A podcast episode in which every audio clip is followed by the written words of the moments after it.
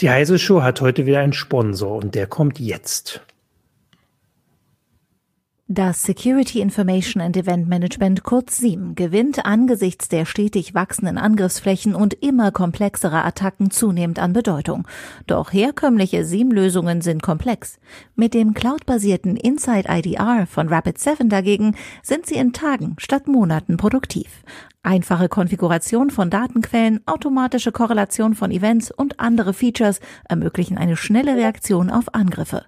Erfahren Sie mehr unter www.rapid7.com/c/7.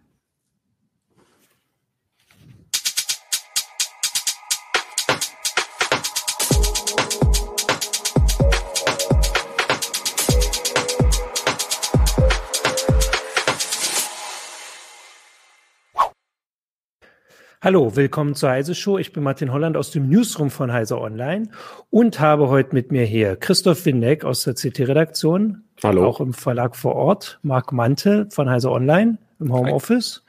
Und Jürgen Kuri, auch aus dem Newsroom von Heise Online, auch im Homeoffice. Hallo. Morgen, grüß euch.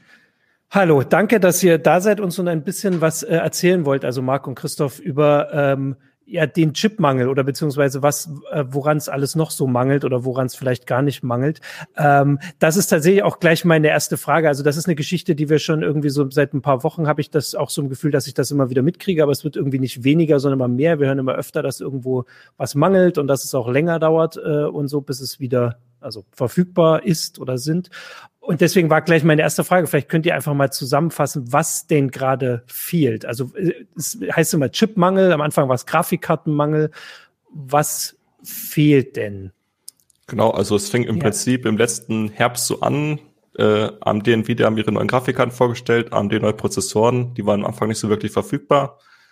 Dachte man vielleicht, ja, ist die anfängliche Nichtverfügbarkeit, die eigentlich fast schon üblich ist bei neuen mhm. Produkten. Und das ist jetzt schon Oktober, so ein paar Monate her, ist ja. noch nicht wirklich besser geworden. Mittlerweile zeichnet sich halt äh, ab, dass es sehr viele Industrien betrifft, mittlerweile Autos, äh, alle möglichen Hersteller, die irgendwelche Form von Chips verbauen, auch Kleinstchips, Controller, die mittlerweile einfach warten, dass sie ihre Ware bekommen. Ähm, und was, was ist das genau? Also die, die Chips fehlen, aber nicht, nicht ein, also jetzt eine bestimmte Linie von irgendeinem Hersteller, sondern irgendwie allgemein offensichtlich, oder Christoph? Naja, ähm, das, äh, es gibt ja sehr viele verschiedene Chip-Generationen im Markt, auch wenn man das mhm. gar nicht so mitbekommt. Also der Embedded-Markt, was zum Beispiel die Automobilindustrie betrifft, ähm, das ist ziemlich relevant. Also im Embedded-Bereich werden durchaus für 22 Milliarden US-Dollar im Jahr Chips verkauft. Das ist also nicht mal eben gar nichts. Mhm. Und da gibt's noch sehr, sehr alte Fertigungstechnik. Also zum Beispiel ein Sensor an einem ABS oder sowas, ähm, der ist nicht unbedingt, der braucht nicht die neueste Chip-Fertigungstechnik. Ganz anders sieht das aus, zum Beispiel bei den Smartphone-Prozessoren. Da hat vor allem letztes Jahr reingehauen eben von Apple das neue iPhone 12, was sich sehr gut verkauft. Entschuldigung. Äh, die neuen iPads, aber auch andere haben ja mittlerweile 5 Nanometer Chips im Einsatz. Das ist also diese 5 Nanometer Technik ist jetzt der heißeste Scheiß sozusagen, den äh, im Wesentlichen der taiwanische größte Chip-Auftragsfertiger der Welt äh, mhm. fertigt, TSMC, Taiwan Semiconductor Manufacturing.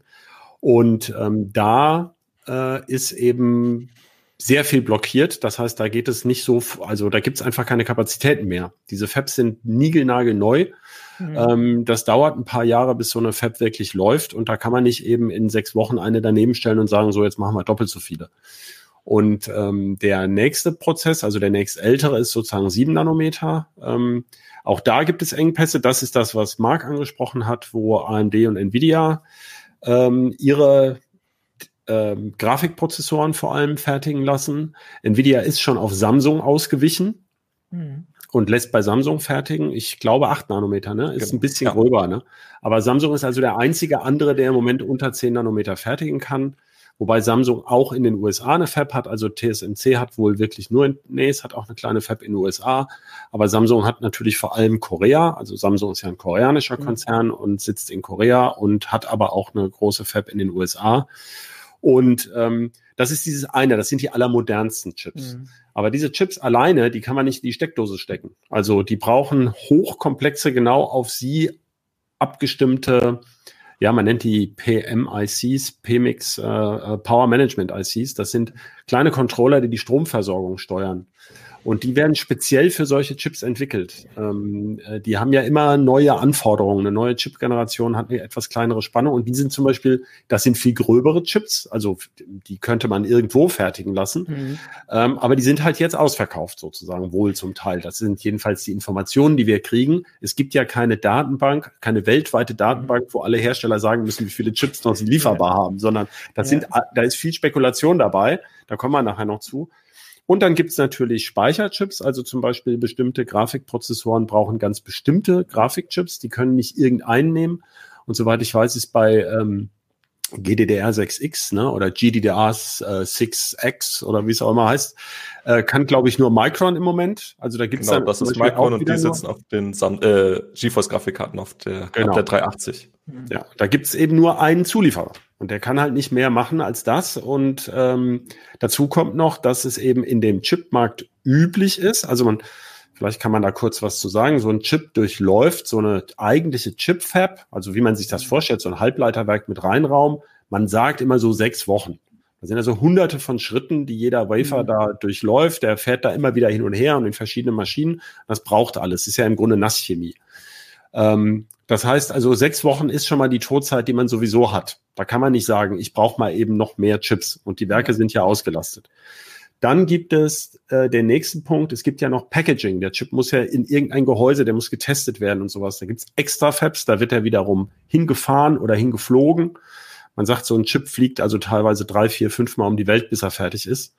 Ähm, äh, okay. Es gab eine Aussage vor einigen Jahren von der Semiconductor Industry Association in den USA, dass einer ihrer Kunden, also ein großer Halbleiterhersteller, könnte Intel sein, aber so in der Größenordnung, rund 16.000 Zulieferer hat, ja, die ähm, Rohmaterialien und Teile zuliefern. Das ist eine Lieferkette, die ist inhärent global. Ja, wir wissen ja, da ist Gold ja. drin aus von irgendwo und ja. äh, seltene Erdmetalle, Ruthenium mittlerweile, nee, äh, jetzt sage ich was Falsches. Äh, Wolfram haben sie jetzt reingebaut und äh, was war das andere noch vor einigen Jahren? Ist ja auch egal. Also es sind jedenfalls, yeah. ähm, äh, das sind alles Materialien oder viele Materialien, die man nicht einfach so ähm, mal eben schnell kaufen kann oder vor allem nicht den Bedarf hochdrehen kann. Das heißt, die ähm, Menschen, Personen, Firmen, die einen Chip brauchen, einen speziellen, die müssen das im Grunde Monate vorher anmelden mhm. ja, und sagen, ich brauche dann ungefähr so und so viel. Ähm, und äh, wenn es dann Änderungen dabei gibt, und das hatten wir letztes Jahr, da kommen wir vielleicht noch ja. drauf, dann ist es sehr schwer, das wieder äh, sozusagen da wieder Fahrt reinzukriegen, sodass dann einfach das vom Band läuft, was man auch gebrauchen kann. Ja, weil ich hatte gerade überlegt, als du jetzt angefangen hast zu erzählen, klang es so, als wäre das ein einfach ein Problem, das jetzt vor allem damit mit dem Generationswechsel vielleicht zu tun hat, mit einer höheren Nachfrage äh, und gar nicht mit dem großen Ereignis, was auch im Forum schon als Grund genannt wurde, Corona, Corona-Pandemie überall. Aber jetzt zum Ende bist du dann schon hinkommen. Also kann man schon sagen, dass es am Ende doch daran liegt, dass die globalen Handelsströme durch Corona zumindest so weit behindert werden, dass, dass diese Verzögerung wie so ein Stau, wo irgendwie alle nur ein bisschen langsamer fahren und am Ende gibt es irgendwo einen Stau, den, der gar keinen also wo gar niemand irgendwo gestanden hat. Zu Corona, ich kann es abkürzen. Corona ja. spielt eine Rolle, ist aber ja. nicht der alles entscheidende Faktor. Ja? Ah, okay. Das wäre nämlich die Frage dann. Also das heißt, was ist denn, gibt es den alles entscheidenden Faktor oder Nein. ist es gerade durch diese verschiedenen ist, Prozesse? Ich würde denken, es ist so eine Art Perfect Storm Szenario. Das heißt, mehrere Effekte überlagern sich. Das mhm. eine war, dass sich durch Corona im Verlaufe des letzten Jahres ich sage jetzt mal ganz komisch, Nachfragen verschoben haben. Ja? Mhm. Also zum Beispiel haben wir jetzt gesehen, der PC-Markt ist auf einmal um 13 Prozent gewachsen im letzten Jahr. Mhm. Das hat niemand kommen sehen durch Homeoffice einfach. Ja. Und zwar weltweit äh, gingen auf einmal Notebook-Chips. Ja. Ähm, äh, dann ging aber der Automobilmarkt runter. Das war abzusehen natürlich Anfang letzten Jahres. Das ist also, das ist eine Erklärung. Wie mhm. gesagt, das haben wir auch nur von Brancheninsidern nachgelesen, die gesagt haben, die Autohersteller hatten auf einmal Panik letztes Jahr, dass sie die ganzen Chips gar nicht brauchen und haben ähm, sozusagen äh, Fertigungskapazität äh, nicht abnehmen wollen, sozusagen. Mhm. Haben also gesagt, brauchen wir wahrscheinlich nicht im Herbst. Ja?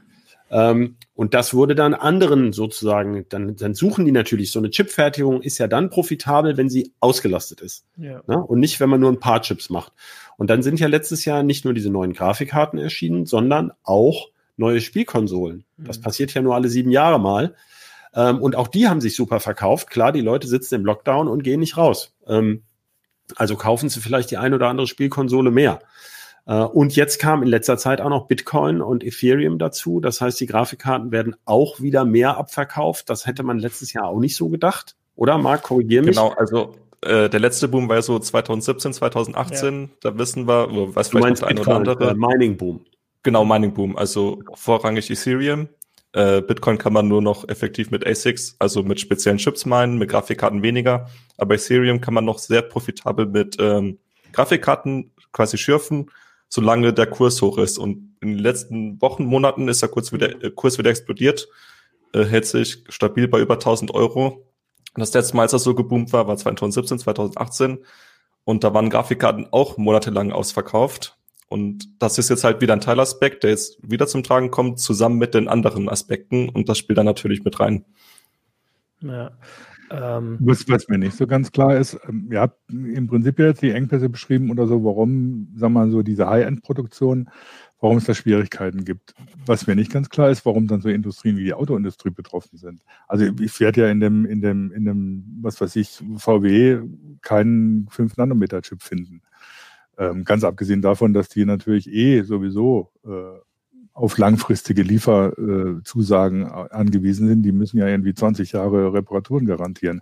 Warum sind die dann jetzt ausgerechnet von diesen, von diesen Engpässen so betroffen? Also, weil wenn ich jetzt so eine 20 Nanometer Produktion oder 35 Nanometer Produktion runterfahre, kann ich ja nicht plötzlich 5 Nanometer Chips damit produzieren. Also, du irrst dich in mancherlei Hinsicht.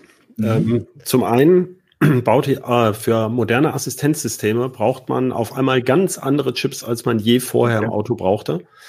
Da hatten wir vor vorletztes Jahr, glaube ich, auch mal was. Da geht sogar um die Zuverlässigkeit mittlerweile dieser Chips, weil man früher sagte, so ein Assistenzsystem, also so eine Motorsteuerung, ja, wie du sagst, ältere Technik, im Grunde ein Mikrocontroller, ähm, der läuft da zwar so vor sich hin, ein Autoleben lang, ähm, aber der äh, bei so einem Chip geht es noch, ja. Und dann, wenn man mal so einen, ähm, einen Regler hat für eine, für eine, für eine Bremse, für ein ABS oder sowas, dann ist der ja nicht die ganze Zeit im Einsatz. Wie oft bremst man mhm. da? Wo es mal komplexer wird. Wenn du jetzt aber Assistenzsysteme hast, dann laufen diese Prozessoren ständig. Die werten ja ständig die Kamerabilder aus und die laufen auch ständig mit hoher Leistung. Und ähm, da braucht man zum einen sehr viel stärkere und schnellere Rechenwerke, mhm. als man sie früher brauchte. Und äh, die müssen robuster bleiben ähm, müssen robuster sein. Ähm, wie du schon sagst, da gibt's langfristige Verpflichtungen, aber die werden im Prinzip durchaus auf denselben oder ähnlichen Maschinen gefertigt. Ja, okay. die, ähm, das sind nicht extra ähm, Halbleiterfertigungssysteme dafür, ähm, sondern man kann ähm, natürlich zum Beispiel Sachen robuster oder weniger robust auslegen. Also zum Beispiel weniger Transistoren nebeneinander packen, dafür mit dickeren Leitungen, jetzt mal um ein Beispiel zu sagen. Ja.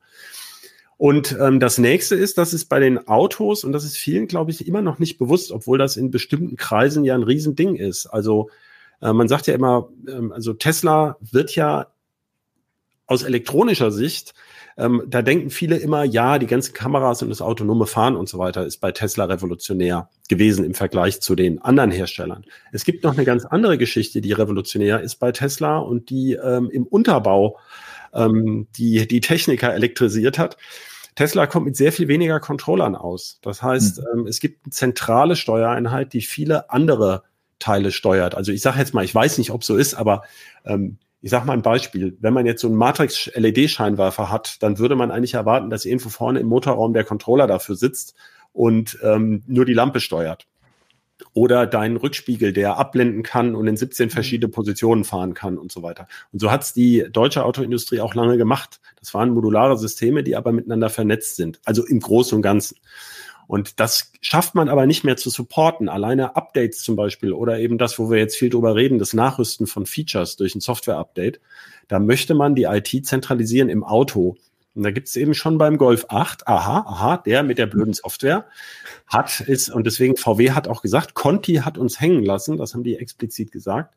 Ähm, da liefert Conti Tech, ähm, ist ja als Hannoveraner, ist das ja ein Thema. Ne? Die bauen ja gerade bei mir um die Ecke die neue, äh, die neue Zentrale. Äh, die liefern eben ein viel stärker zentralisiertes Steuersystem zu. Und mhm. ähm, VW will ja auch so eine eigene Software dafür schreiben, hat man ja schon gehört, das VW-Betriebssystem und so. Ähm, das heißt, da wird dann noch mit Virtualisierung gearbeitet. Das heißt, es gibt ja sicherheitskritische Controller, die müssen abgenommen sein. Zum Beispiel möchtest du ja, wenn du auf die Bremse trittst, dass sie auch wirklich jetzt sofort bremst und nicht erst fragt, wollen sie wirklich bremsen oder sowas, oder, sondern die soll das dann tun. Und ähm, das versucht man aber zu zentralisieren, um eben die Software auch schneller updaten zu können und ähm, vielen Problemen aus dem Weg zu gehen. Und Tesla hat es halt vorgemacht, dass sie damit wesentlich mhm. agiler sind. Das heißt, da hat es eine ganz tiefgreifende Änderung in der Art, wie Auto-IT gemacht wird, gegeben. Und ich weiß jetzt nicht konkret, welche Chips da drin sind, muss ich ganz klar sagen. Aber im Zusammenhang mit solchen Änderungen, wo man eben gerade disruptiv auf einmal ist. Also man hat 20 Jahre bei dem zugekauft, ja, und jetzt macht man das auf einmal alles ganz anders. Da ist es natürlich wahrscheinlicher, dass auch ähm, Probleme in der Lieferkette auftreten, weil man vielleicht ein Teil eingebaut hat, was man sonst nie eingebaut hat. Und auch da ist es ja so, dass diese Hersteller und Zulieferer weit verzweigt und über die ganze Welt verteilt sind. Ähm, wer weiß, an welchem Teil es jetzt wirklich konkret liegt. Ja. Das liegt ja in der Natur der Sache, dass die Firmen einem das nicht auf die Nase binden und sagen, wir waren übrigens zu doof, dieses Teil rechtzeitig zu kaufen. Also ich habe ich hab bei den Kollegen noch vorher nachgeguckt, weil wir ja hier da jetzt gar nicht die Experten in der Sendung für haben. Also es war zumindest in den Meldungen von, ähm, die, die wir hatten, stand drin, dass es nicht die Autoindustrie komplett jeden gleich betrifft, sondern tatsächlich deutliche Unterschiede. Und das ähm, spricht halt für das, was du am Anfang schon erzählt hast, Christoph, dass als, als das so losging mit Corona und man nur absehen konnte, dass alles irgendwie ähm, schlechter wird und die Leute zu Hause bleiben und erstmal keine Autos kaufen, dann die Verträge irgendwie, soweit das geht, erstmal zu kündigen oder nach hinten zu schieben oder sowas, äh, dann ähm, als es dann offensichtlich bisschen schneller wieder angezogen hat, als sie gedacht haben, kann man das nicht einfach rückgängig machen, weil die Hersteller äh, dieser Chips äh, oder dieser Komponenten nicht so schnell zurückswitchen können. Ich wollte jetzt äh, aber dazu noch mal fragen, also betrifft das denn jetzt dann wirklich nur Chips? Also ich meine, es gibt ja jetzt auch im, im normalen PC jetzt schon andere Komponenten oder betrifft also du, du hast diese Komplexität der Herstellung äh, erklärt, aber ist das denn jetzt bei, bei RAM anders oder bei, weiß ich nicht, dem, dem, den SSDs oder sowas oder sind die im Prinzip alle betroffen, weil sie alle dann irgendwie da draufsetzen oder ist es tatsächlich ein reines also wir nennen es halt Chipmangel, stand jetzt ein paar Mal bei uns im, im Ja, Chips sind sehr unterschiedlich, ne? Also ja. so ein Prozessor hat mal schnell oder so ein riesen Grafikprozessor, ja. was weiß ich, wo sind wir am Markt bei äh, 8 Quadratzentimeter Fläche? Nee, haben die nicht, ne? Aber, aber sag mal, zwei werden sie haben. Äh, und so ein 600, 800 sind schon Quadratmillimeter sind drin.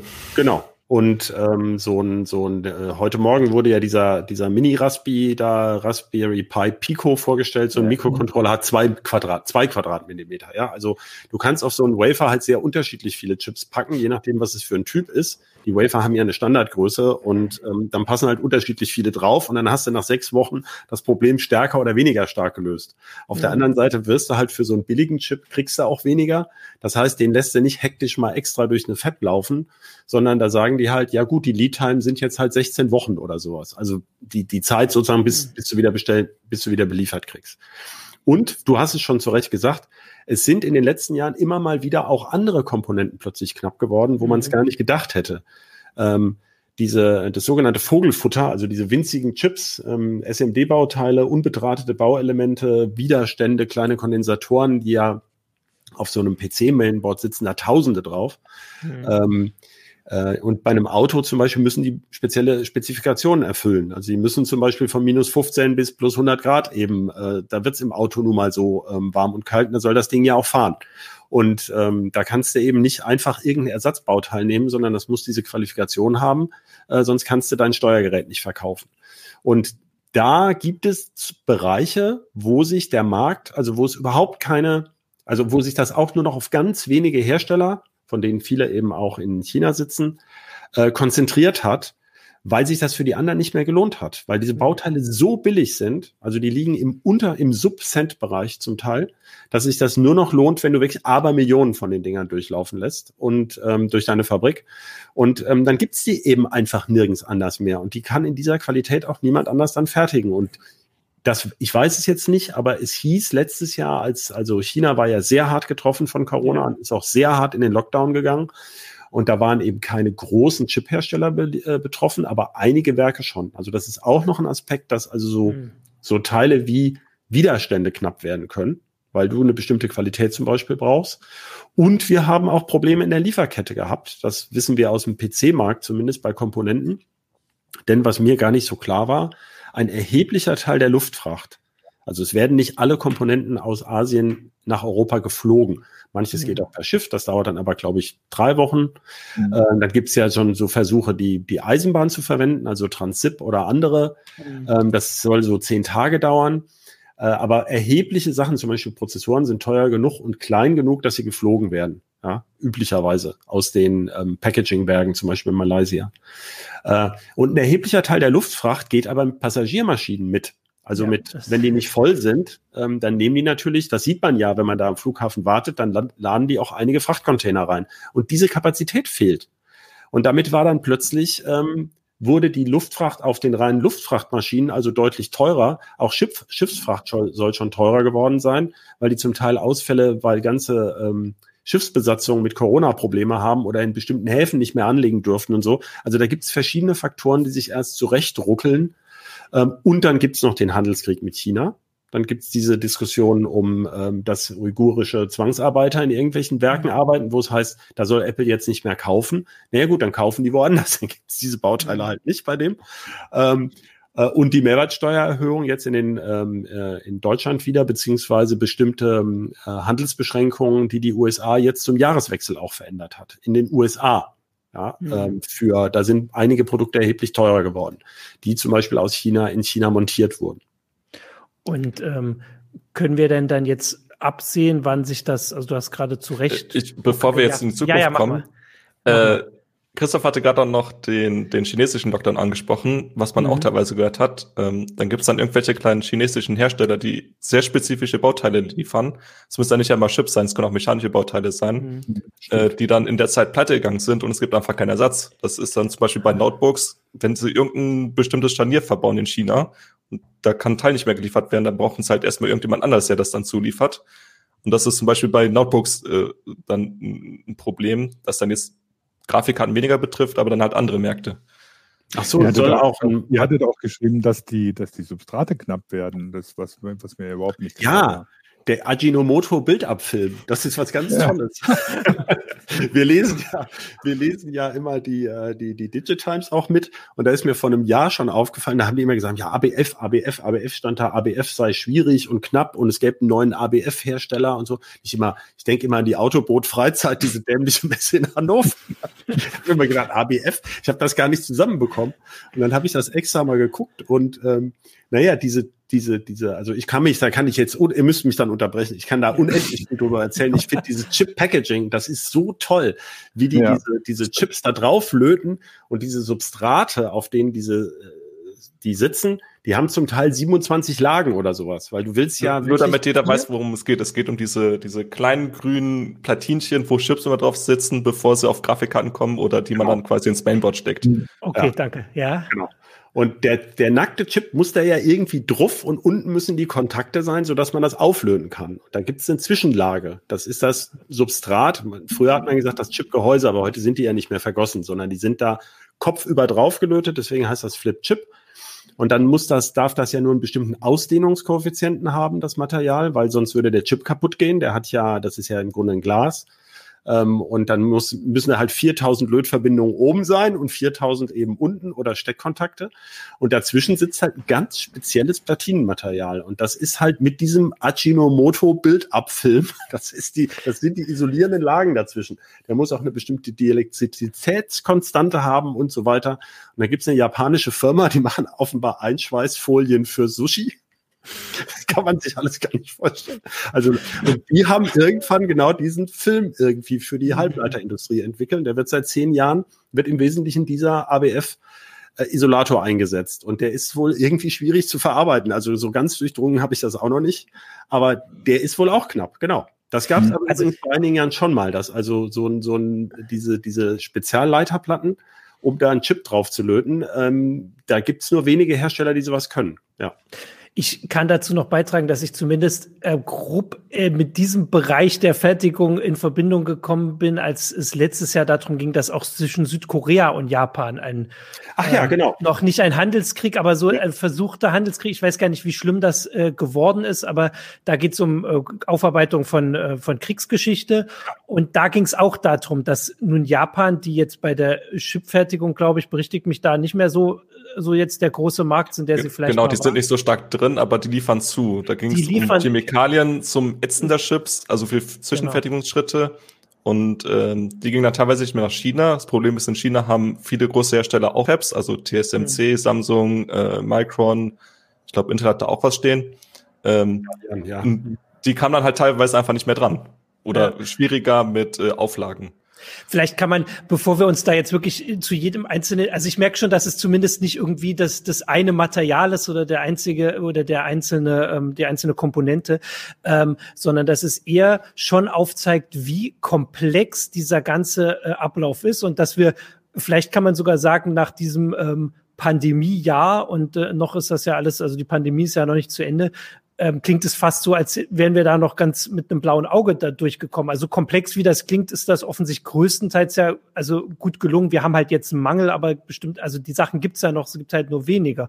Oder würdet ihr das jetzt, also für mich klingt das so angesichts der Komplexität, ist das sogar noch äh, also ganz glimpflich abgelaufen alles, oder? Kann ich nicht beurteilen, wie ja. der Markt wirklich, das wird man eben erst im Verlauf des Jahres sehen, wenn ja. man die Umsatzzahlen sieht. Zum Teil ähm, wird das ja durch erhöhte Preise wieder ausgeglichen. Mhm. Also ich meine, auch bei den eigentlichen Herstellern ist es ja so, die haben natürlich kein Interesse, die Preise hochzuhalten, aber ähm, wo man sich sonst in einem Preiskampf bekriegt, relativ schnell, wenn es ein konkurrierendes Produkt gibt, ähm, da, da wird man eine Preissenkung jetzt vielleicht ein paar Monate später machen, wenn es eh nicht verkauft, beziehungsweise wenn man eh alles los wird, was ja. man, äh, was man überhaupt verkaufen kann.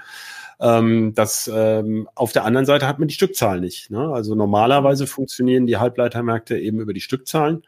Ähm, das heißt, wir reden ja jetzt hier bei diesen Grafikkarten übers, ähm, ziemlich übers High-End. Äh, es werden ja ältere Produkte verkauft. Ich meine, das werden wir heute Abend, wird Intel wieder wahrscheinlich ziemlich gute Zahlen für 2020 ähm, bekannt geben. Äh, Quatsch, fürs, doch, fürs Gesamtjahr mhm, sogar. Ne? Ja.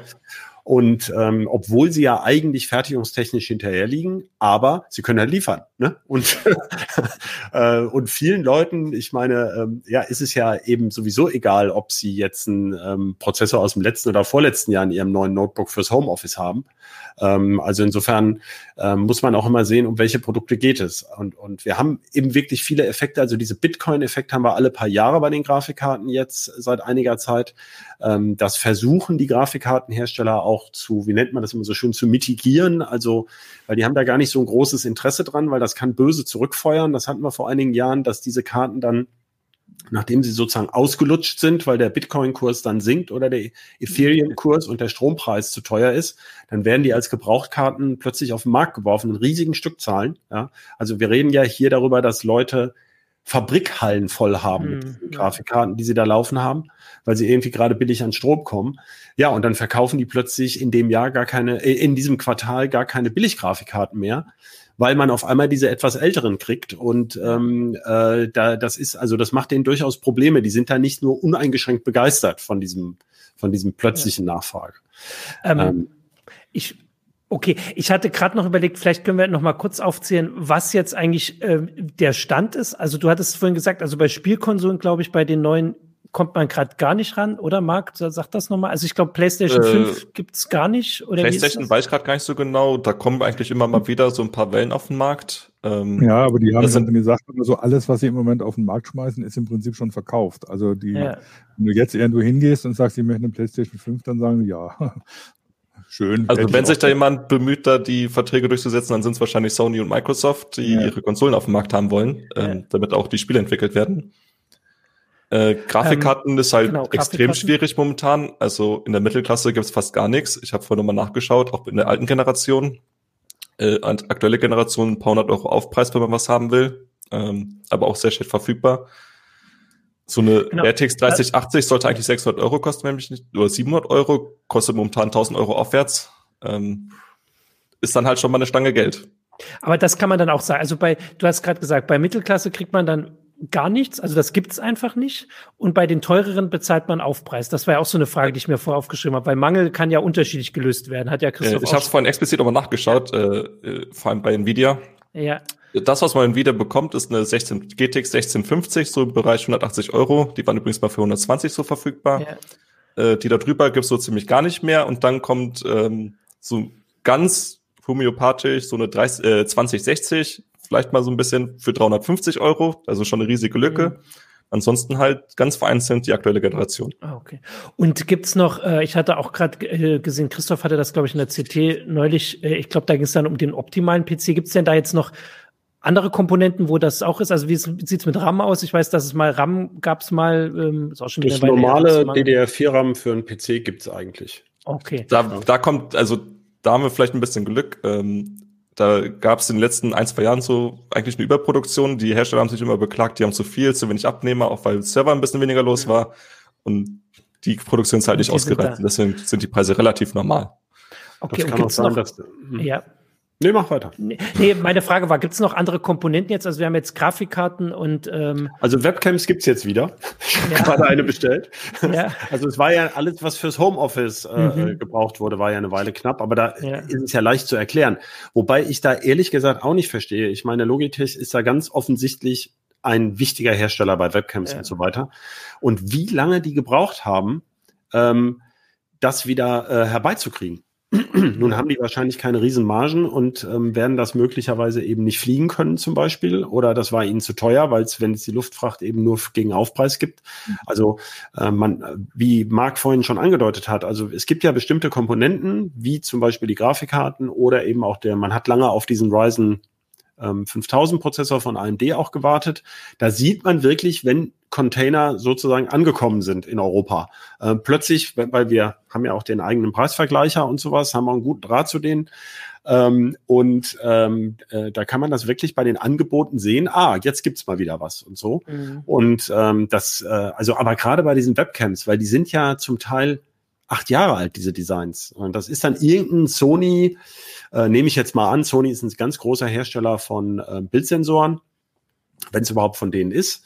Ähm, bei den besseren vielleicht. Ähm, und ein kleiner Controller oder sowas, mehr ist das ja nicht. Äh, mhm. Und ein USB-Kabel. Also da, da fragt man sich, ja, warum ist das so? Aber es ist natürlich auch eine Linse drin und ein Gehäuse mhm. und so mhm. weiter. Also alles das, was Marc gesagt hat. Aber andere Komponenten, wo jetzt, ähm, wo jetzt, äh, wo man wirklich sagen kann, oh, da gibt's jetzt so eine große Knappheit, äh, ganz allgemein eher nicht. Also AMD hat lange gebraucht, diese, diesen Ryzen ähm, 5000 jetzt äh, lieferbar zu kriegen.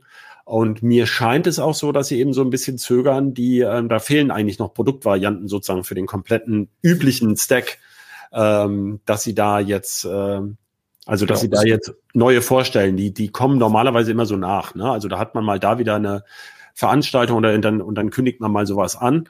Ähm, da ist es eher ruhig geworden. Genau, also noch, jetzt nur zur Referenz. Normalerweise geht's dann so ab 200 Euro los, eine neue Generation. Jetzt haben sie den 5600 Dix, der kostet normalerweise 300 Euro. Den kriegt man momentan halt für 350. Also wenn man will, kann man einen kleinen Aufpreis zahlen, den kriegt man. Ein bisschen teurer wird's dann bei den, äh, bei den 1216 Kennern, also ab den 5900 X, aber man kann sie theoretisch bekommen.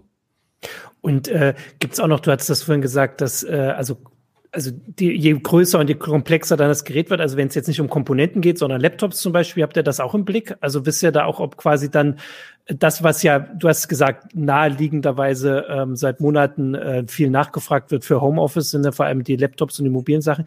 Gibt es da auch ähm, sage ich jetzt vielleicht nicht Mangel, weil das wüssten wir, glaube ich, sondern aber zumindest so, dass, dass da auch. Äh, es gibt immer wieder einzelne Geräte, die nicht. So kommen, wie man es gedacht hätte. Also ja. es scheint so zu sein, dass Intel Tiger Lake, die neueste Generation, Core ähm, i äh, 11. Generation, da kommen jetzt auf einmal die Geräte. Dabei wurde der schon im September angekündigt. Und da gibt es so einen Mini-PC, der soll auch kommen. Der kommt auch jetzt erst. Also Intel kommt, hat ja, ja diese 10 Nanometer Fertigung immer noch nicht so richtig im Griff ähm, äh, hat jetzt auch ein Produkt auf der CES, was wir eigentlich dringend erwartet haben, ähm, auch noch nicht wirklich vorgestellt.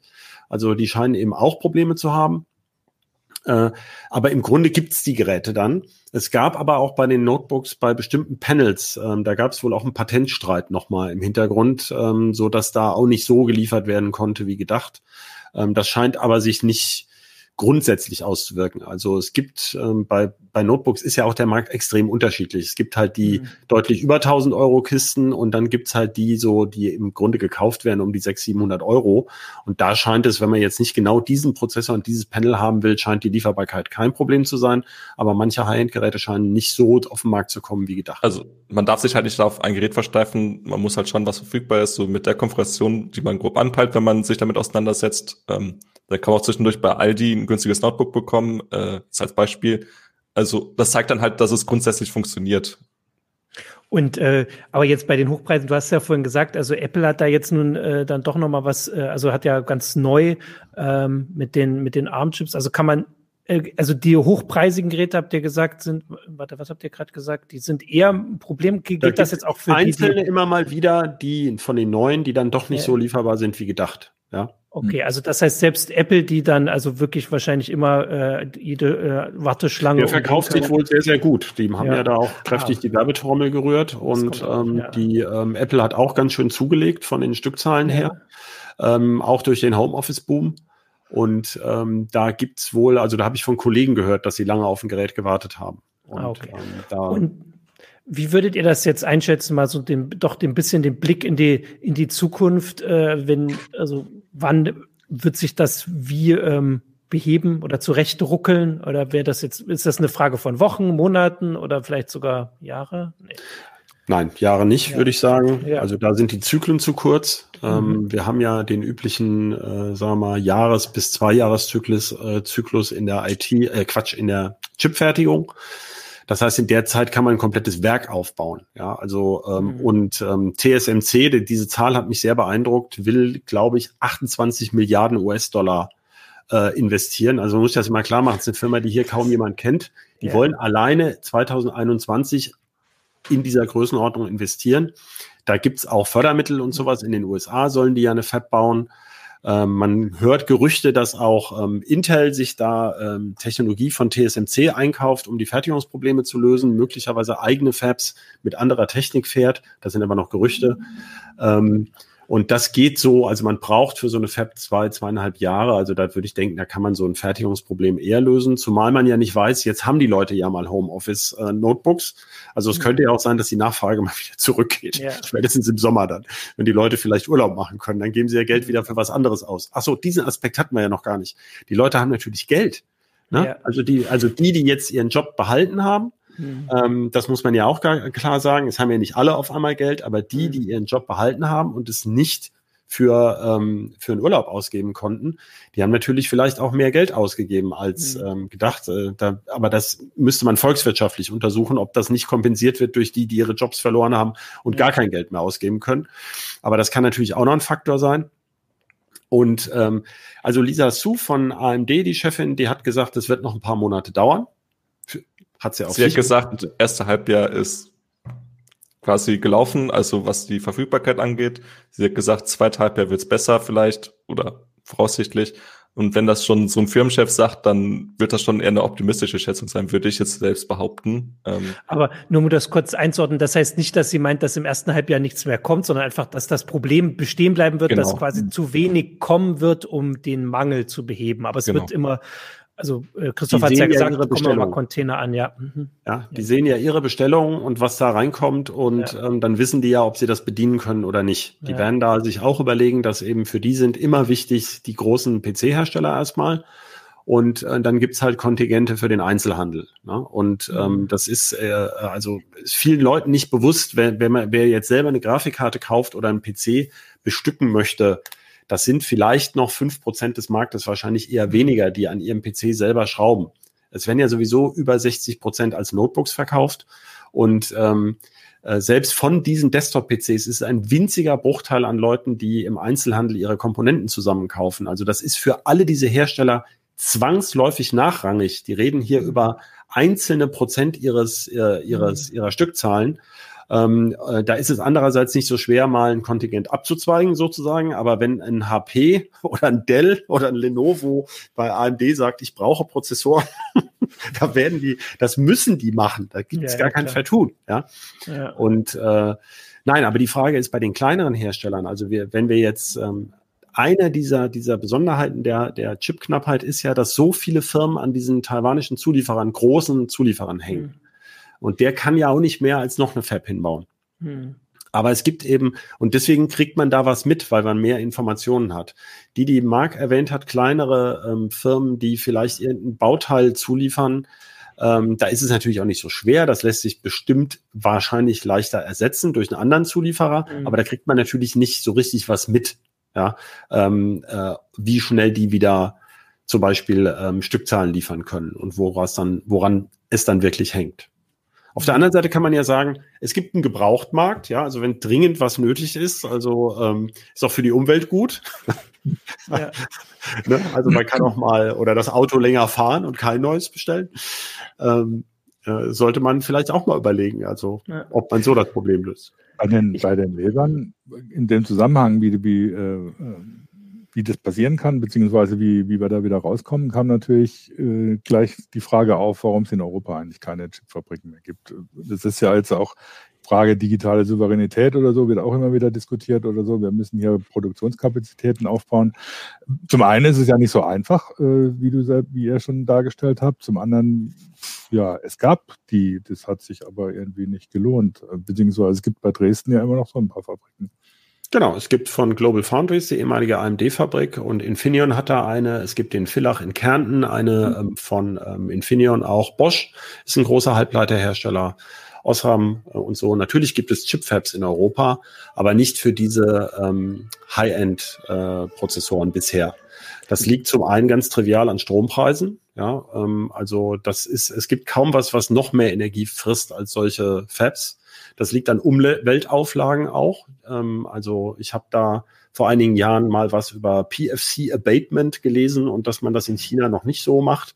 Da geht es darum, dass riesige Plasmafackeln brennen und diese Fluorkohlwasserstoffe abfackeln, die da entstehen. Die arbeiten ja mit Flusssäure in diesen Anlagen zum Teil, um die zu reinigen. Also das ist wirklich ähm, hart, was da, ähm, was da bei so einem Chipwerk hinten rauskommt. Und ähm, und dann geht es um Fördermittel. Also es geht natürlich darum, dass ähm, die äh, asiatischen Länder, die heute da ganz führend sind, Korea und Taiwan ähm, und jetzt eben auch China seit einigen Jahren, unfassbar viel Geld reingebuttert haben, weil das, weil die da ihre Chance gewittert haben. Da konnte ja eben auch nicht mal Japan mithalten. Und ja, man muss sich überlegen, also äh, du hast es ja angesprochen, unter dem Stichwort digitale Souveränität will Europa in den nächsten Jahren, also die ähm, Europäische Union, richtig aber Milliarden da wieder reinbuttern. Mhm. Ähm, aber die werden ja nicht ein staatliches Chipwerk aufbauen, ja, sondern es geht halt darum, Partner zu finden, wie bei Gaia X sehen wir das ja jetzt gerade. Das wird wohl ähnlich laufen, dass man also Industriepartnern den Standort wieder schmackhaft macht und auch eine Nachfrage hier, ähm, also sozusagen Chiphersteller hat, die ihren Chip auch in Europa gefertigt haben wollen, zum Beispiel für den europäischen Markt. Klar. Ach so, es gibt in, in Irland natürlich ein Intel-Werk noch, ne? aber die sind bei 14. Also das ich, Problem ist, dass ja. das, das, dauert halt wirklich Jahre. Ähm, ja. die, so eine Prozesstechnik, die, die hebt man nicht mal aus dem Boden und was jetzt Ja, man könnte wird, ja einfach so wie in Amerika so ein TSMC-Werk nach, äh, was weiß ich, auf die, in den mecklenburgischen Sand bauen. Also wenn da genug Strom ist und äh, so weiter. Das also können die ja machen. Ich wollte aber gerade sagen, eigentlich, also zumindest implizit habt ihr die Frage ja schon die ganze Sendung über beantwortet. Also so komplex wie das auch in China ist, wo selbst die Produktion dort nicht komplett im Land stattfindet, obwohl da wirklich alles Mögliche da ist, sondern da über die Grenze weg. Also dass Japan nur diese Sushi-Folien und diese Substrate da herstellt. und so. Also äh, genau, das müsste ja alles, also wahrscheinlich wird es ein paar Sachen davon hier schon auch geben. Also äh, jetzt ist es sicher logischer, da was zum Beispiel die Substrate halt aus Japan zu beziehen, falls es die hier gibt.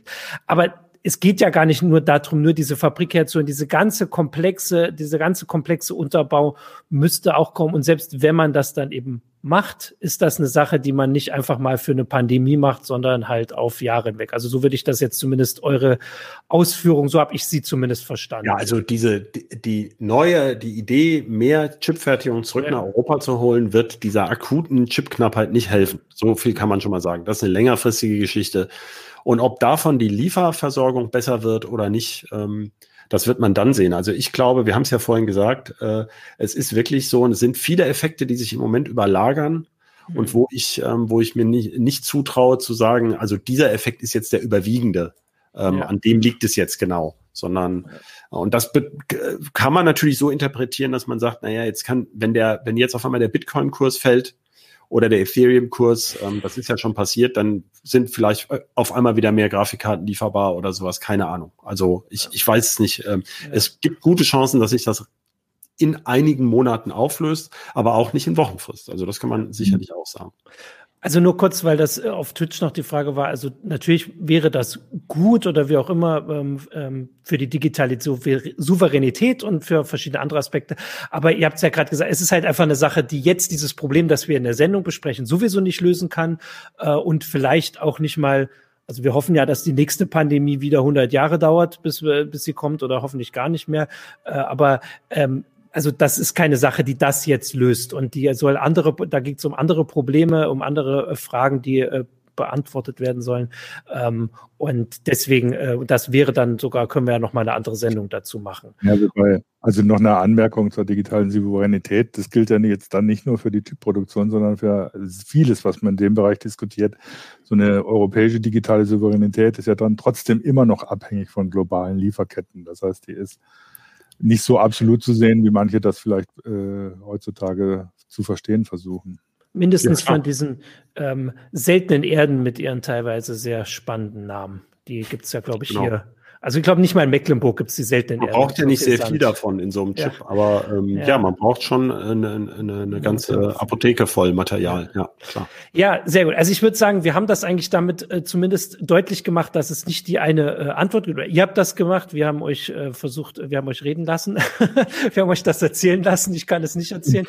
Ich habe gehört ich habe genau, ich habe interessiert zugehört und bin äh, auf jeden Fall schlauer. Habe jetzt das Gefühl, dass es eben, wie gesagt, nicht, weil es nicht das eine Problem ist, auch nicht die eine Lösung gibt und dass es halt noch ein bisschen dauert. Aber sonst hätte das die AMD-Chefin auch nicht Anfang der Woche, glaube ich, gesagt. Wir haben jetzt hier nicht in der Sendung zu ihr, also hätten wir sie jetzt nicht korrigieren können, wahrscheinlich. Äh, genau. Ansonsten noch kurz, also Michael hatte das auch hier im Chat immer noch mal guckt. Also es gibt natürlich und da würde ich dann, glaube ich, eher auf den Chat verweisen ähm, zu den einzelnen Produkten dann immer noch die die Fragen, wann die jetzt nun wiederkommen. Marc hat ja so ein paar genannt bei den Grafikkarten.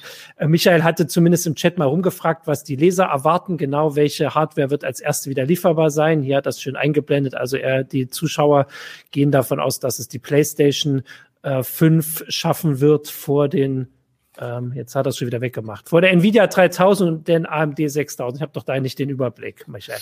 Genau. Ansonsten möchte ich noch darauf hinweisen, bevor ich euch jetzt verabschiede, dass äh, ich gucke kurz. Ansonsten muss Michael mich hier berichten, dass er ähm, Genau, äh, dass er morgen um 18 Uhr live streamen wird. Jetzt wird er gleich was einblenden hier. Der ist ja mit der Technik beschäftigt, muss ja aufpassen, dass alles klappt.